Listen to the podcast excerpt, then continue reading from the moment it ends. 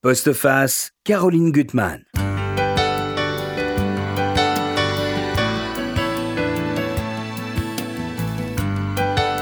Bonjour, je suis heureuse de vous retrouver, chers auditeurs.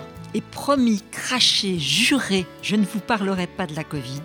Non, non, je vais vous emmener très loin d'ici, dans un autre espace-temps, au cœur d'une histoire si fascinante et si folle qu'on pourrait la croire inventée de toutes pièces. Mais pourtant, tout est vrai, et c'est une historienne de renom qui vient nous la conter. Evelyne Levert, bonjour. Bonjour Caroline. Je suis très heureuse de vous recevoir pour ce livre que vous publiez chez Taillandier, Le grand amour de Marie-Antoinette, avec les lettres secrètes de la reine et du comte de Fersen, des lettres qui ont mis 200 ans à ressurgir. Alors, je le dis tout de suite pour des auditeurs grincheux qui pensent que Marie-Antoinette est une louve autrichienne. C'est un livre bouleversant, passionnant, quelles que soient vos options politique, parce qu'on comprend cette période qui est cruciale pour nous et qu'on la voit d'un autre regard. Alors, Evelyne Levert, on connaît vos talents d'historienne. Vous êtes venue il y, a, peu de temps pour nous parler de votre ouvrage sur la terreur. Vous aviez puisé aux sources. Et puis, vous avez beaucoup écrit sur Marie-Antoinette, sur Louis XVI et sur d'autres, des ouvrages qui font référence, qui sont traduits d'ailleurs dans le monde entier.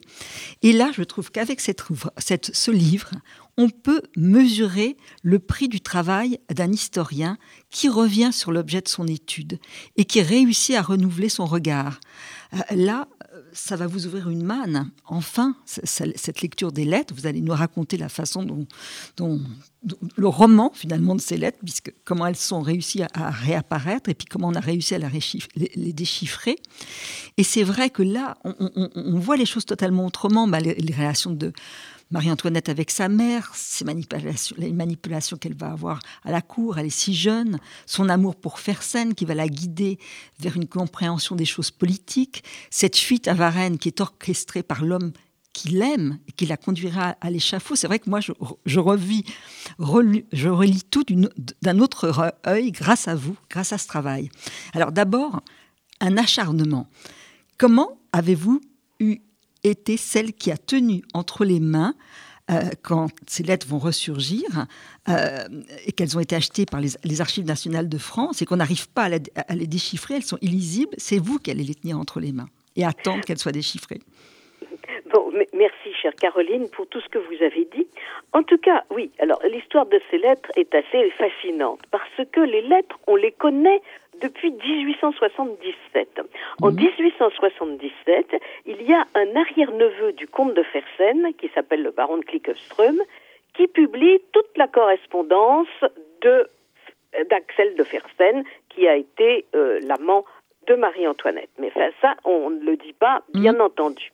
Alors, dans ces, ces lettres de Fersen et de Marie-Antoinette euh, ont été publiées et il y avait, il y avait dans cette publication euh, un certain nombre de points de suspension à mhm. certains endroits. Et on ne comprenait pas pourquoi il y avait des points de suspension parce que M. de Cliff-Constrom ne s'en expliquait pas. Mhm. Alors, les historiens, les journalistes de l'époque ont voulu voir les originaux.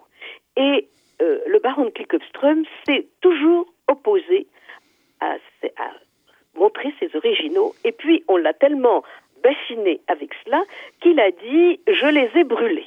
Alors, à votre avis, pourquoi Pourquoi a-t-il dit ça Pour préserver le secret vraisemblablement pour préserver un secret. Et justement, puisqu'il n'a pas voulu les montrer, eh bien, on a été d'autant plus excité qu'est-ce qu'il pouvait y avoir à la place de ces points de suspension. Mhm. Et euh, tous les, les biographes de Marie-Antoinette se sont posé la question euh, jusqu'à euh, jusqu'en 1982.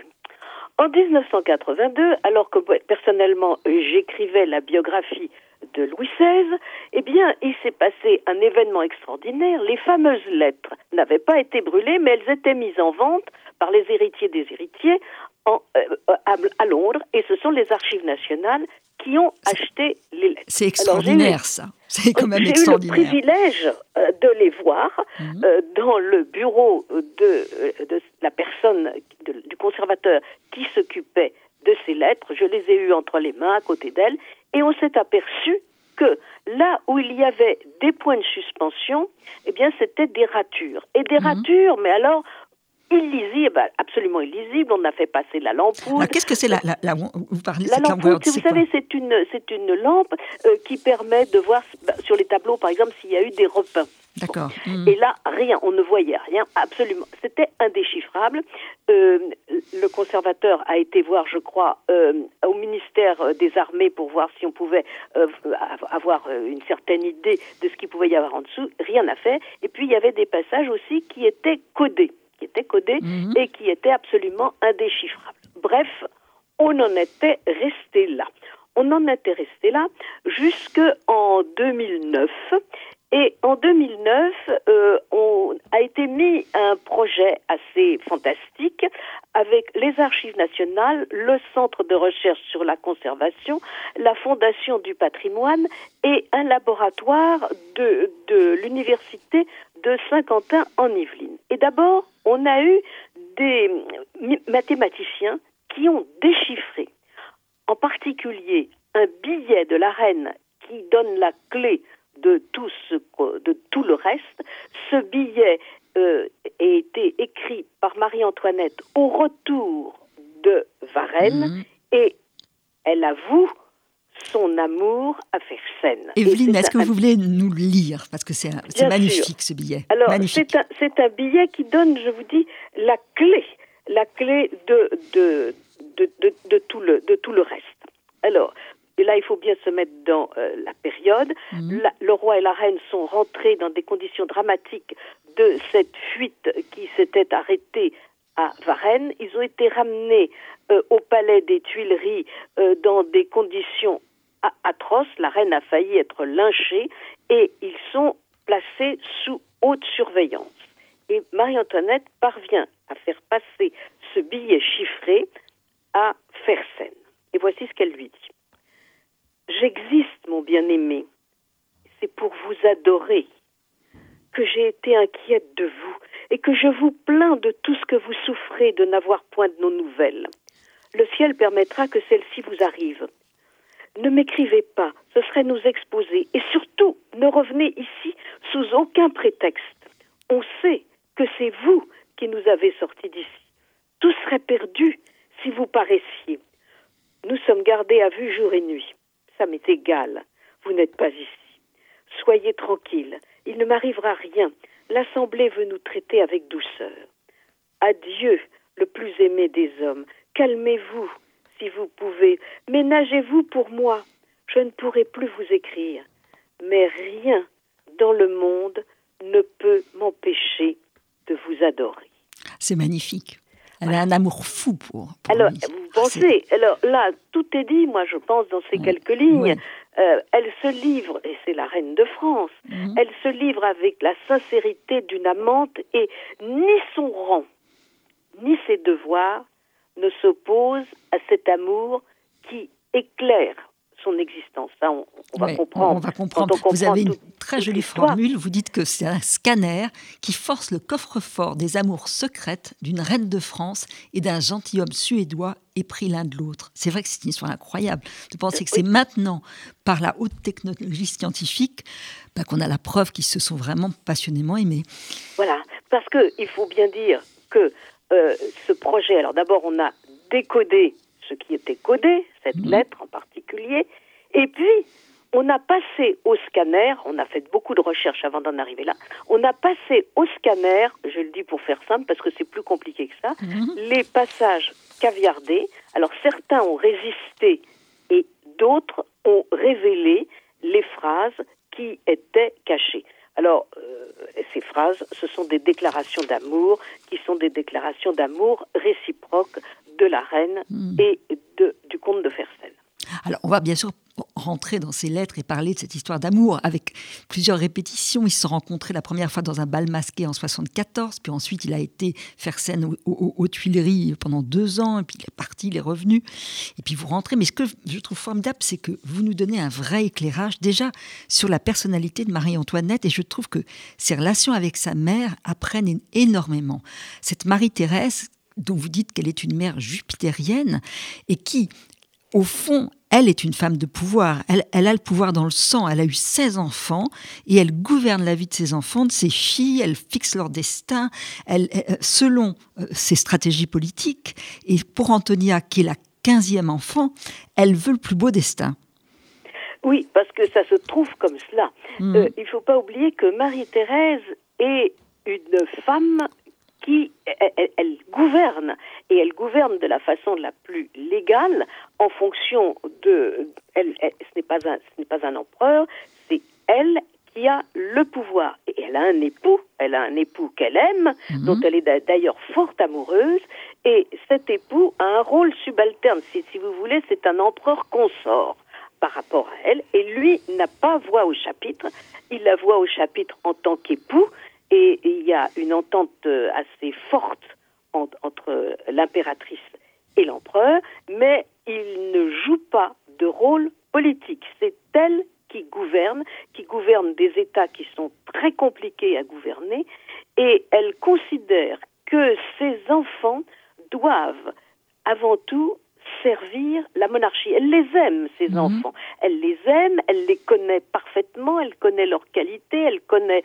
leurs défauts, mais ils doivent servir la monarchie. Les garçons, eh bien, en, jouant un rôle euh, politique dans les différents États qui constituent eh bien, les États des Habsbourg, puisqu'il s'agit de la dynastie des Habsbourg, et les filles, eh bien, doivent, par leur mariage, euh, maintenir de bonnes relations avec les États dans lesquels elles seront envoyées, non pas en tant qu'ambassadeurs, hein, c'est pas pas le mot, mhm. mais elles doivent défendre les intérêts de la maison d'Autriche. Et, par la force des choses, lorsque euh, la France et euh, l'Autriche se sont rapprochés en 1755, c'est-à-dire l'année de la naissance de Marie-Antoinette, euh, pour des raisons qui sont des raisons de politique, alors que c'était des ennemis héréditaires, elle a destiné euh, sa fille Marie-Antoinette au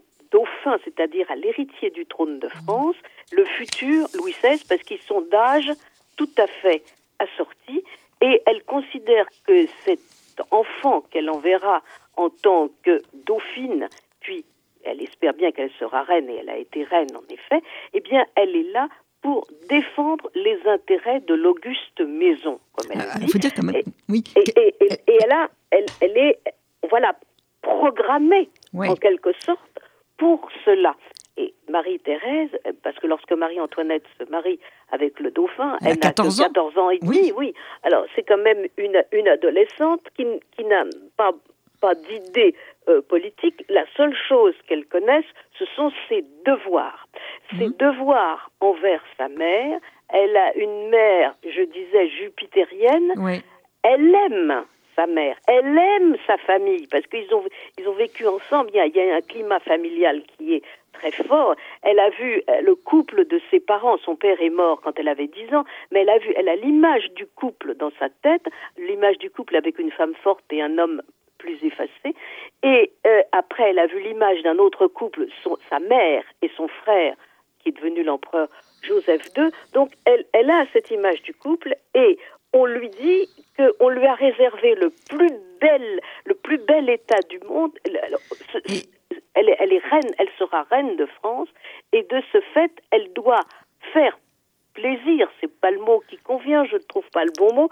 Elle doit honorer sa mère en étant une épouse parfaite avec le futur roi de France et en écoutant ce que lui dira sa mère dans les lettres qu'elle lui envoie tous les mois et auxquelles elle doit répondre. Alors, ce que je voudrais dire qui est très important, c'est que Marie-Thérèse, elle a une intuition. elle, elle, a 14 ans, elle est, ravissante, elle a une carnation parfaite, elle est rieuse, étourdie et un peu et sensible. Et elle observe sa fille et elle, elle dit à maman Le sort de ma fille ne peut être qu'entièrement grand ou malheureux. C'est qu'elle elle voit, elle a la lucidité de voir qu'il peut se passer un drame. Oui, elle se rend compte que euh, le mari c'est-à-dire le roi, mmh. euh, est, est, un, est, un, homme qui est assez faible.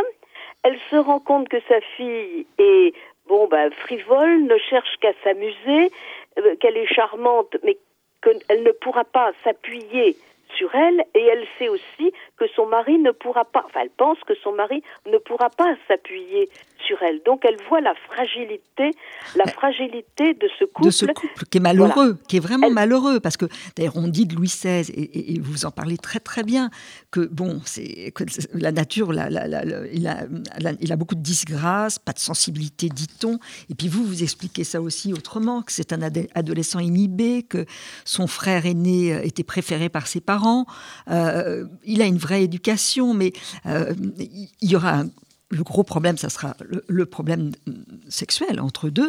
Et, et, ça, vous le montrez d'une façon très précise. C'est aussi bien euh, Marie-Thérèse qui va s'en mêler, qui va envoyer son fils pour Joseph, qui va accabler sa sœur en, le rendant, en la rendant responsable de l'impuissance de son mari, qui va parler au, jeune Louis XVI euh, et qui va lui confier que bon, euh, il a des érections, rien ne se passe quoi. Finalement, le mariage n'est pas consommé, c'est terrible. On va envoyer des, médecins pour euh, en visite médicale. Louis, XIV, Louis XV va les, va les convoquer, les époux. C'est totalement humiliant pour les interroger sur leur vie sexuelle. Enfin, c'est des choses qui sont incroyables. Oui, alors oui, mais pourquoi? Parce que le problème, il, faut donner des héritiers. N'est-ce mm. pas? Il faut, il faut que la dynastie se perpétue. Ça, une, ça devient une affaire d'État parce que bon, bah, le mariage n'a pas été consommé euh, immédiatement, mais ils mettront sept ans à, à, consommer ce mariage. Et pour Louis XVI, il faut bien savoir aussi une chose, c'est que Marie-Antoinette est l'incarnation d'une alliance que ses propres parents refusaient parce que les parents mm. de Louis XVI qui sont morts lorsqu'il était jeune, eh bien, étaient hostiles à l'alliance autrichienne. Et lui était resté quand même assez attaché à, aux idées euh, de, de, ses parents. Donc, euh, et puis, euh, il, il, il, il n'arrive pas, il n'arrive pas à consommer ce mariage. Enfin, c'est, on, on, en connaît tous les détails parce que c'est une affaire d'État. Et, et, on est, et ils sont obligés d'expliquer ce qui se passe et ce qui ne se passe pas.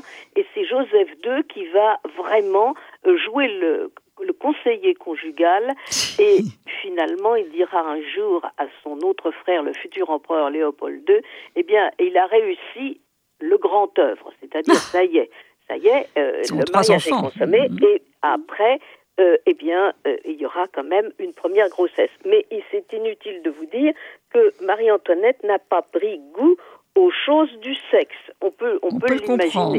Et sa mère qui sans arrêt lui crie redouble de cajolie. Elle a cette expression que je trouve très, très jolie, redouble de cajolie parce qu'elle est stratège, elle comprend, elle a une mission, c'est ça. Mais exactement, elle a une mission et Marie-Antoinette, elle veut satisfaire sa mère.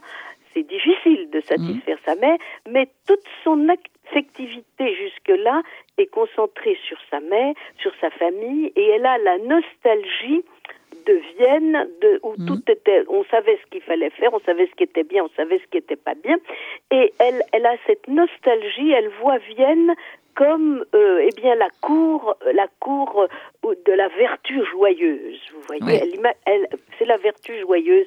Vienne, on sait, sa mère est là. Elle, c'est, c'est rassurant, et rien n'est rassurant à la cour de France. et lorsqu'elle devient reine, bah, lorsqu'elle devient elle a 19 ans.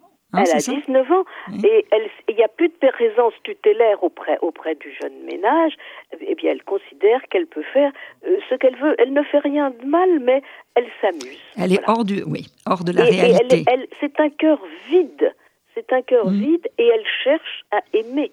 Et là, mm. là, on a, on a le, le, le, les problèmes qui se posent à elle. elle son mari, bon, elle finit par avoir une certaine amitié pour lui, une amitié parfois oui, dédaigneuse. Ça vous montrer ça, c'est très intéressant comment ils vont se rallier. Alors, un maman contre la Dubarry, et puis pour d'autres euh, questions, il y a quand même une alliance, une amitié. Il y a une alliance, absolument, absolument. Bon, elle, est bien, elle est bien obligée. Elle, lui reconnaît des qualités, mais elle se dit que c'est un homme euh, qui, est qui ne parle pas, euh, que c'est un homme qui n'a pas les mêmes goûts qu'elle, mm. mais c'est quand même c'est quand même le roi. Enfin, elle ne le traite pas véritablement comme euh, une épouse doit traiter son mari. D'ailleurs, Joseph II dans, lui laisse un questionnaire en lui disant, euh, justement, en, lui posant un, nombre de questions qui prouvent que justement, il dit à un moment, elle ne remplit pas ses devoirs d'épouse. Voilà. Alors, en même temps, elle est, elle est, elle est jamais là où on, où on, la croit. Par exemple, son rôle de mère, elle, elle prend vraiment à la différence de, je pense, beaucoup de, femmes à cette époque, elle s'occupe de ses enfants. C'est une vraie mère. C'est une vraie mère. Et ça, c'est Assurément, très... c'est Hmm. une vraie mère dès le début. Euh, vous savez, on commence à s'intéresser, c'est aussi une époque, où on commence beaucoup à s'intéresser aux enfants. Alors, elle parle à sa propre mère, elle, elle lui parle de la façon dont on élève les enfants, elle dit qu'il ne faut plus les mettre dans des langes. Enfin, c'est assez, c'est assez moderne. Mais vous savez, euh, elle n'a jamais lu euh, Jean-Jacques Rousseau, bien évidemment. Non. Mais euh, il y, a, il y a quand même un certain nombre de principes qui sont ceux, à ce moment-là, euh, des, des, des gens éclairés. Et on voit que les enfants doivent être élevés euh, de façon beaucoup plus libre, surtout Mhm. les jeunes princes qui n'étaient pas du tout élevés de façon libre. Eh bien, on doit les élever de, de, fa de façon beaucoup plus, euh, ce qui nous paraît à nous beaucoup plus humain quand on pense à la façon dont les princes étaient élevés avant. Alors, ce que vous montrez, que j'ai trouvé aussi passionnant, avant sa rencontre avec, enfin, avant et, et pendant sa relation avec Fersen, c'est, au fond bon, sa folle existence, hein, euh, de, de bal, d'opéra, de perte d'elle-même, parce qu'elle n'a pas tellement d'autres solutions que sinon c'est l'ennui total, et surtout la façon dont certains dans ce monde de libertins vont la manipuler, euh, que ça soit la comtesse de Polignac, ce baron de Bézenval qui est terrible, qui est roué, elle a quand même des gens qui ont l'air d'être des amis et qui se servent d'elle, la manipulent sans cesse. Vous avez tout à fait raison. Alors, elle a, elle, elle, elle est dans un, dans une cour où euh, beaucoup de jeunes femmes ont des amants avec, euh, bon, pas la complicité de leur mari, mais les maris ont des maîtresses. Une fois qu'elles ont donné un héritier euh, légitime, eh bien, on, on les laisse un peu, on les laisse folâtrer. Et elle vit dans un monde où toutes ces femmes ont le droit d'aimer, et elle, elle n'a pas le droit d'aimer. Mhm. Elle n'a pas le droit d'aimer. Elle est, elle est émue par Mhm. certains gentilshommes bah, qui sont plus séduisants que son mari, mais enfin les, Mhm. les choses ne, ne peuvent pas aller euh, aller loin. Là, ce sont même pas des flirts. Elle peut pas avoir de flirts. C'est c'est épouvantable. Alors elle a une folle amitié pour euh, une jeune femme qui est la comtesse de Polignac, qui va devenir après la duchesse euh, de Polignac. Elle- alors elle s'est elle a une amitié folle pour elle. Elles se font des confidences mutuelles et Madame de Polignac a un amant et on a un peu l'impression qu'elle vit par procuration. Et autour de Madame de Polignac, il y a tout un essaim euh, d'hommes et de femmes qui forment autour de Marie-Antoinette, comme vous le disiez, une sorte de cercle, un cercle enchanté qui la maintient en dehors, disons, euh, de la cour et ces gens-là renouvellent sans cesse les plaisirs, les distractions qu'on peut offrir à cette jeune souveraine désœuvrée. Donc, euh, et ils en obtiennent alors des, des avantages de toutes sortes, des nominations, euh, des pensions, de toutes les façons. Et là, Marie-Antoinette se fait des ennemis parce qu'elle Mhm. vit au milieu de ce petit cercle qui l'amuse, qui lui fait plaisir. On, on lui fait croire qu'on l'aime, on lui fait croire qu'on l'adore, on- et, et, et, et puis on l'éloigne Mhm. des familles importantes de la cour. Et c'est à ce moment-là que euh, vous avez des pamphlets qui commencent à être très désagréables sur le compte de la reine, qui est euh, qui est traité de frivolité. On Mhm. dit qu'elle a qu'elle a des, des amitiés euh, saphiques. On, on, on, on Ouais. parle d'une liaison avec euh, Madame de Polignac, Polignac. et même avec Madame de Lamballe. Et puis on dit aussi qu'elle a des amants et qu'elle dépense beaucoup d'argent pour Mhm. sa toilette et qu'elle dépense. Bon, vraiment, il y, a, il y a une image de femme légère qui petit à petit est en train de se mettre en place.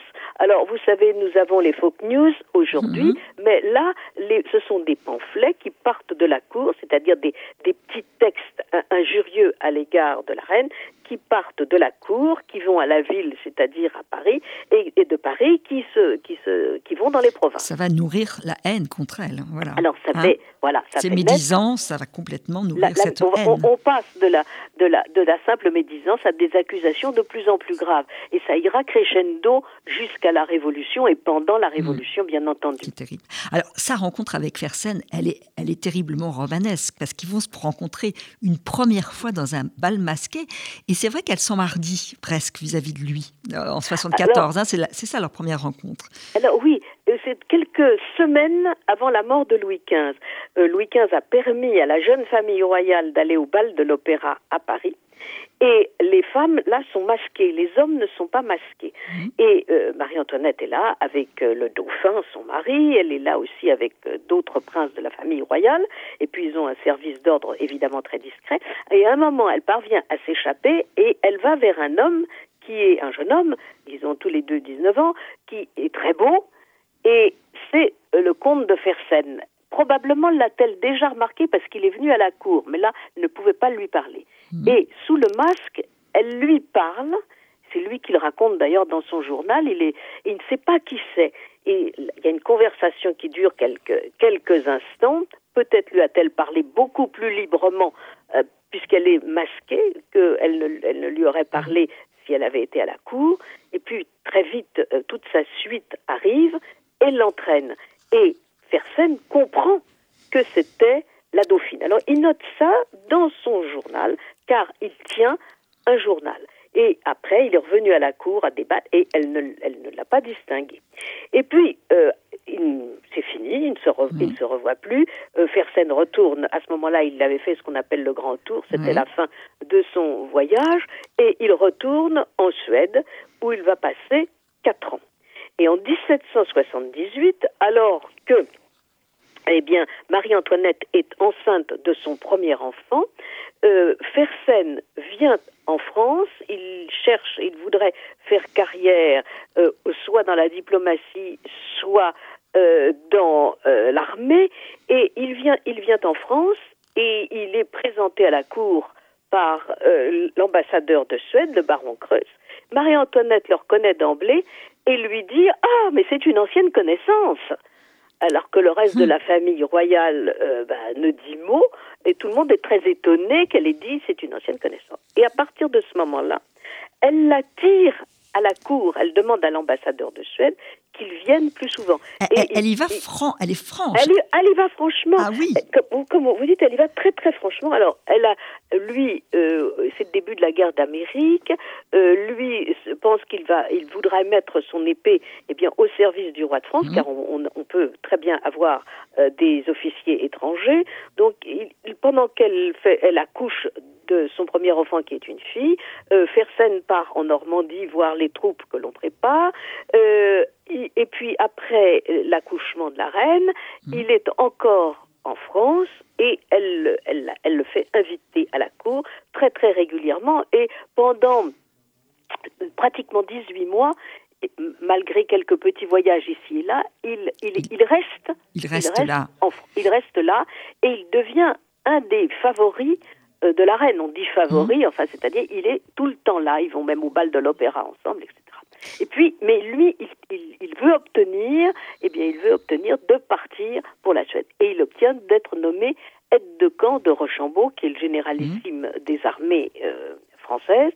Et il y a une lettre de l'ambassadeur de Suède au moment où il quitte, euh, eh bien, il quitte Versailles, il est venu faire ses adieux, et il, il voit la reine qui, il dit, elle avait du penchant pour lui, c'est évident, ses yeux étaient pleins de larmes, donc tout le monde a compris qu'elle était amoureuse de Fersen. On l'avait déjà, je veux dire, la, la cour l'avait déjà compris avant, mais là, vraiment, c'est évident, et Fersen part et il ne revient, il ne reviendra. Là, nous sommes en 1780 et il ne reviendra en France qu'en 1783. Où il y aura des visites secrètes, hein, ça vous nous montrez. Alors là, que s'est-il passé pendant les trois années Mm. Vraisemblablement, mais ça, ça nous échappe complètement. Il y a eu quand même quelques lettres qui ont été échangées entre eux. Et alors, en 1783, quand il revient, il avait l'intention, eh bien, euh, il, voulait un régiment en France, et ce régiment, eh bien, ce, régiment, euh, il l'obtient tout de suite. Il l'obtient tout de suite, et euh, là, en quelques jours, son destin est scellé. Euh, il, il écrit euh, à son père pour avoir l'argent pour acheter un régiment, à acheter le régiment. Euh, il écrit à sa sœur pour lui dire qu'il faut absolument qu'elle convainque son père de lui envoyer de l'argent. Et il écrit au roi de Suède pour lui demander l'autorisation d'avoir un régiment qu'on appelle le royal suédois en France. Et il ajoute à sa sœur. Alors, J'aimerais bien la lire, cette, cette lettre. je l'ai sous les yeux, que je trouve très belle. Son père voulait qu'il se marie. Son père voulait qu'il se marie. Je lis la lettre, Uline Oui, oui, je, je, vous la lis. Voilà. Pardon? Allez-y. Je suis bien aise que mademoiselle Layel soit mariée. On ne m'en parlera plus. Et j'espère qu'on n'en trouvera pas d'autres. J'ai pris mon parti. Je ne veux jamais former de lien conjugal. Il est contre nature. Je ne puis être à la seule personne à qui je voudrais être, la seule qui m'aime véritablement. Ainsi, je ne veux être à personne. Ça, c'est magnifique. C'est magnifique. Et quand il écrit à, son père aussi, il, parle d'elle avec un E majuscule. C'est magnifique. Elle. Oui, elle, oui, oui, c'est à sa sœur qu'il parlera ah de la reine avec, elle, avec un E majuscule. Oui, parce qu'il faut quand même prendre des précautions. Et, et, et, à, partir de ce moment-là, il y aura, dès qu'il quittera la France, parce qu'il est obligé parfois de, bah, de, retourner en Suède, il est obligé d'accompagner le roi de Suède dans un voyage en Italie, euh, il écrit il y a une correspondance qui commence mhm. entre Marie-Antoinette et Fersen. Euh, cette correspondance, euh, dans, on a le carnet de correspondance de Fersen, c'est ce qui nous prouve qu'il y a eu quantité de lettres, et mhm. dans ce carnet de correspondance, elle apparaît sous le pseudonyme de Joséphine. et, on voit que dès qu'il quitte Versailles, il écrit à Joséphine tous les deux ou trois jours. Et, euh, cette, et cette correspondance à Joséphine a disparu. Peut-être qu'elle ah. ressurgira un, jour, mais ah. je ne le pense pas. C'est un feuilleton à multiples. c'est un feuilleton, mais je crains fort qu'on ne la retrouve ah. jamais parce qu'il y, a, bon, y a des chances pour qu'elle ait été réellement détruite parce que vraisemblablement c'était une correspondance où ils se racontaient ben, la vie qu'ils menaient réciproquement et où il y avait des déclarations d'amour. Mais l'histoire, vraiment la liaison amoureuse, commence au retour de Fersen euh, d'Amérique, donc en 1783. Et là, il y a, y, a y a, une phrase euh, dans le journal de Fersen, bien des années après, lorsque la reine euh, sera exécutée. Et il, il, écrira Ce jour est pour moi un jour mémorable parce que c'est le jour où j'allais pour la première fois chez elle avec un E majuscule. Mm. Et on a, par recoupement avec d'autres documents, on sait exactement quel jour c'était. Alors, que s'est-il passé ce jour-là?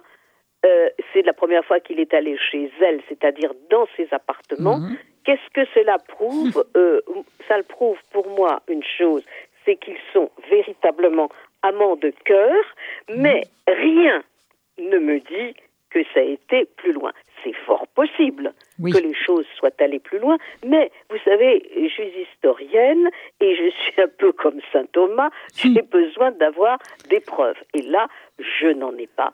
Donc, je peux faire des suppositions. Il est possible que, mais ce n'est pas, ce n'est pas, euh, il est possible aussi que non il y a eu toutes les rumeurs. Hein. On a dit ah, qu'il était peut-être le père euh, du second fils de, Marie-Antoinette. Hein.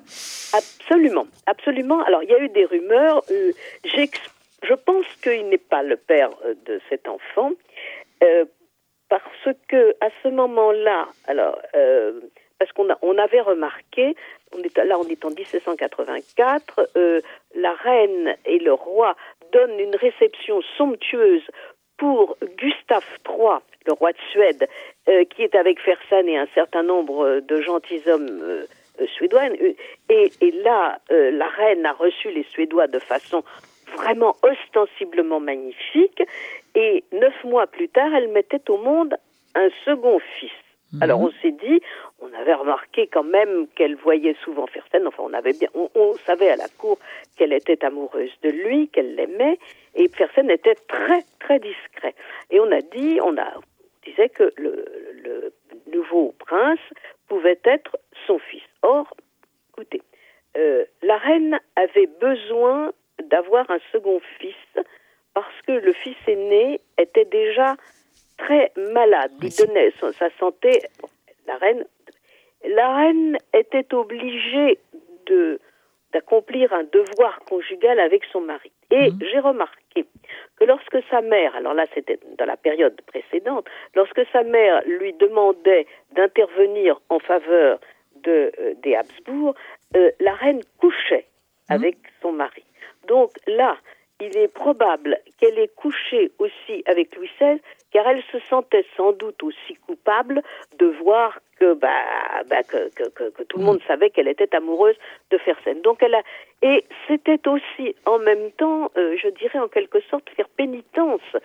Euh, et, et c'était, euh, sa mère lui aurait dit, elle devait dire que sa mère lui aurait dit de coucher de racheter, avec de se racheter. Et de toute façon, de toute façon, même si elle avait couché avec Fersen, elle aurait couché après avec Mm. le roi, parce qu'elle ne pouvait pas faire endosser au roi un bâtard. Donc Mm. elle a de toute façon recouché avec le roi. À ce moment-là, c'est c'est une Pour évidence. avoir ce fils. Voilà. Voilà. C'est alors la correspondance que vous publiez à, à la fin de ce, ce- ce livre, ces lettres. Alors, ce qui est incroyable, c'est que c'est encore un roman policier parce que elles sont codées ou écrites à langue sympathique. Enfin, c'est- transmise. à- Il y en a une qui est transmise à un coiffeur et en même temps, à la fois, c'est des lettres d'amour et des lettres de stratégie politique entre guillemets. Alors, est-ce qu'il y a une cécité, d'ailleurs, dans, dans le, dans la façon dont Fersen, au fond, la guide Alors, écoutez, euh, il, faut, et là, il faut se resituer dans, Oui. dans un tout autre contexte. Tout ce Oui. que je vous ai dit jusqu'à maintenant, on, est, on était dans la période, disons, heureuse, heureuse de la monarchie. Bon, et cette liaison euh, s'est poursuivie jusqu'à la Révolution. Ah, Après Varennes et après La collier. Révolution euh, est, pour euh, la reine, est un véritable drame et elle est tout, tout ce que la- l'Assemblée constitue, la réunion des États généraux qui se transforme en Assemblée nationale constituante, c'est un, un- un- c'est un, je ne peux pas dire un coup de tonnerre, mais c'est pire que ça, c'est un tremblement de terre pour le roi et pour la reine.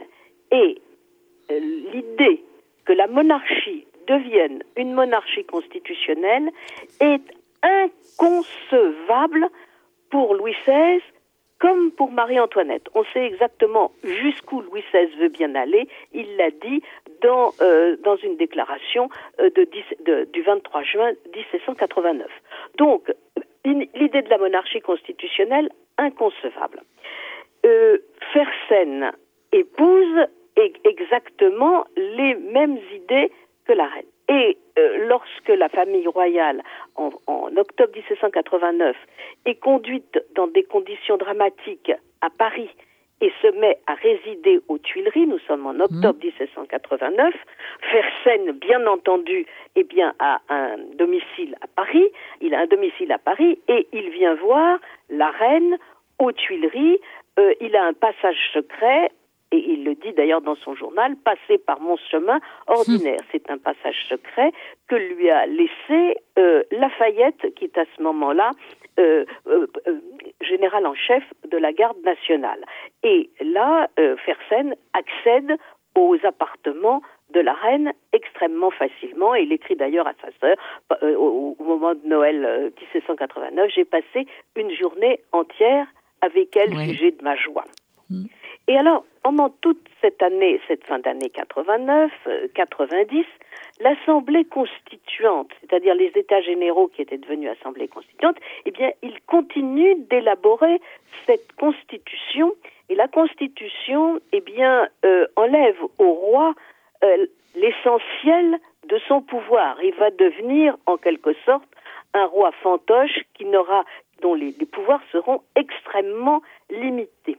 Et au printemps de 1791, euh, la Constitution est sur le point d'être achevée, et c'est la raison pour laquelle Louis XVI accepte de quitter Pa- Paris Mhm. et les Tuileries, de se réfugier dans une place forte près de la frontière pour pouvoir imposer à ses sujets la Constitution, c'est-à-dire qu'il accepterait pour ses sujets. Et ce qu'il veut, c'est avoir des troupes autour de lui. Et la place forte qui est choisie, c'est Montmédy, à la frontière des Pays-Bas autrichiens.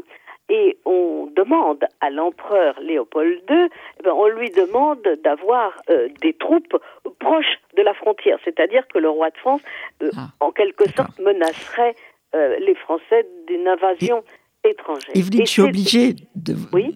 de- d'abréger notre conversation, malheureusement, parce qu'il y a tellement de choses à dire dans, votre livre que malheureusement, on n'a plus beaucoup de temps de parole.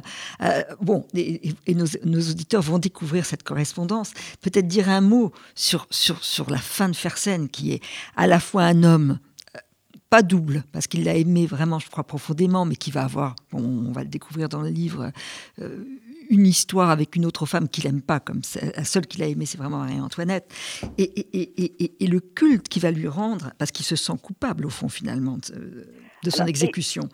Euh, et se sent coupable de ne pas l'avoir sauvé.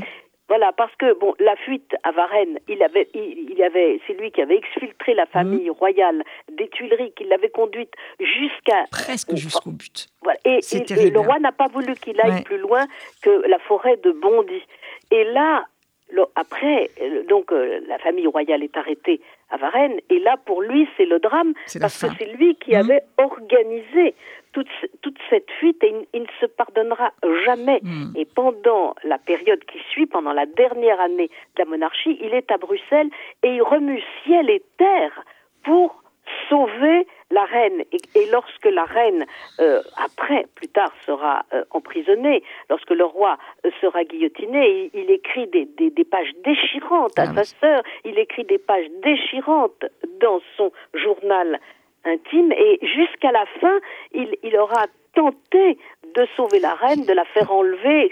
Et ça, c'est magnifique. Évidemment, et, il écrit, elle, est, elle, est, morte. Bon, je voudrais recueillir sur cette grande et infortunée princesse que j'aimerais toute ma vie les détails les plus minutieux, tout d'elle, mais précieux. je trouve ça magnifique.